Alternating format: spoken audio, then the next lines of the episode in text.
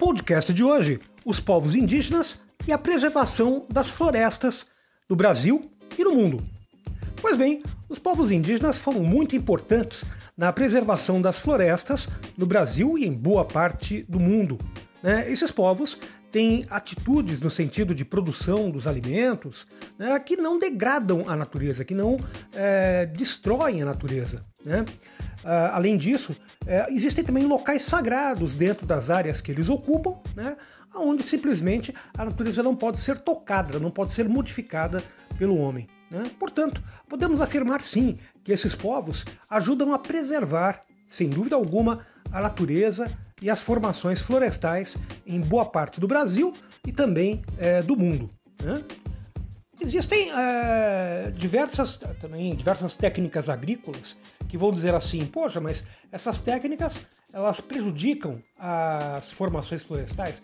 É o caso, por exemplo, da agricultura de coivara, né, que consiste em colocar fogo na floresta, né, nas regiões florestais, para depois, depois que a mata nativa ela está queimada, né, aproveitar o solo é, para fazer agricultura. Isso, isso existe, de fato mas tem sido cada vez menos utilizado pelos povos indígenas na medida em que eles foram colocados em áreas reservadas, né, onde a preocupação com a preservação é, das áreas naturais é muito mais importante do que esse tipo de agricultura.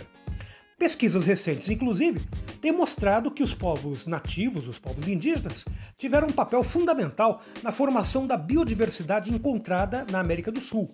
Muitas plantas, por exemplo, surgiram como produto de técnicas indígenas de manejo da floresta, como a castanheira, a pupunha, o cacau, o babaçu, a mandioca e aquela árvore enorme, a araucária, né, comum nas regiões do Paraná, Santa Catarina, é, no sul do estado de São Paulo. No caso da castanha do Pará e da araucária, estas árvores teriam sido distribuídas por uma grande área pelos povos indígenas antes da ocupação europeia no continente. O manejo destes povos sobre a biodiversidade teve um papel fundamental na formação de diferentes paisagens do Brasil, seja na Amazônia, no Cerrado, no Pampa, na Mata Atlântica, na Caatinga ou no Pantanal. Os povos indígenas sempre usaram os recursos naturais sem colocar em risco os ecossistemas. Esses povos desenvolveram formas de manejo adequadas e que têm se mostrado muito importantes para a conservação da biodiversidade no Brasil. Esse manejo inclui a transformação do solo pobre da Amazônia em um tipo muito fértil, a terra preta de índio. Estima-se que pelo menos 12% da superfície total do solo amazônico teve suas características transformadas pelo homem neste processo. No sul do Brasil, por exemplo, a mangueirinha ajuda a conservar uma das últimas florestas de araucária nativas do sul, enquanto que no sul da Bahia, os pataxó ajudam a proteger uma das áreas remanescentes da maior biodiversidade da Mata Atlântica.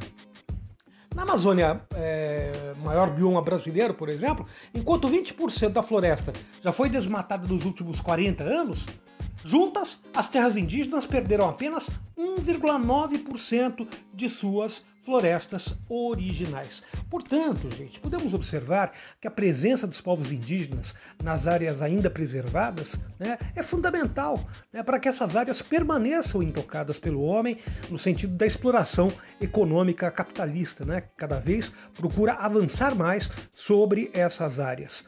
É importante também que a preservação ajuda né, é, na própria preservação da vida humana nas grandes cidades, na medida em que o clima né, das cidades ele é modificado na medida em que há uma devastação maior das florestas, né, a regula, a regula, a, as chuvas né, que ocorrem nas cidades também elas acabam sendo prejudicadas, né, o, o sistema de chuvas, na medida em que há uma ação cada vez maior dos homens nas reservas naturais. Em suma, os índios ajudam a gente a, a, a, proteger a vida no planeta, né? a proteger não apenas as espécies vegetais, animais, como também a própria vida humana.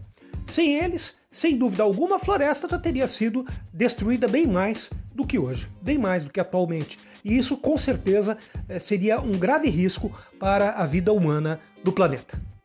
Gostou do podcast de hoje? Pois bem, amanhã tem mais. Tchau, tchau!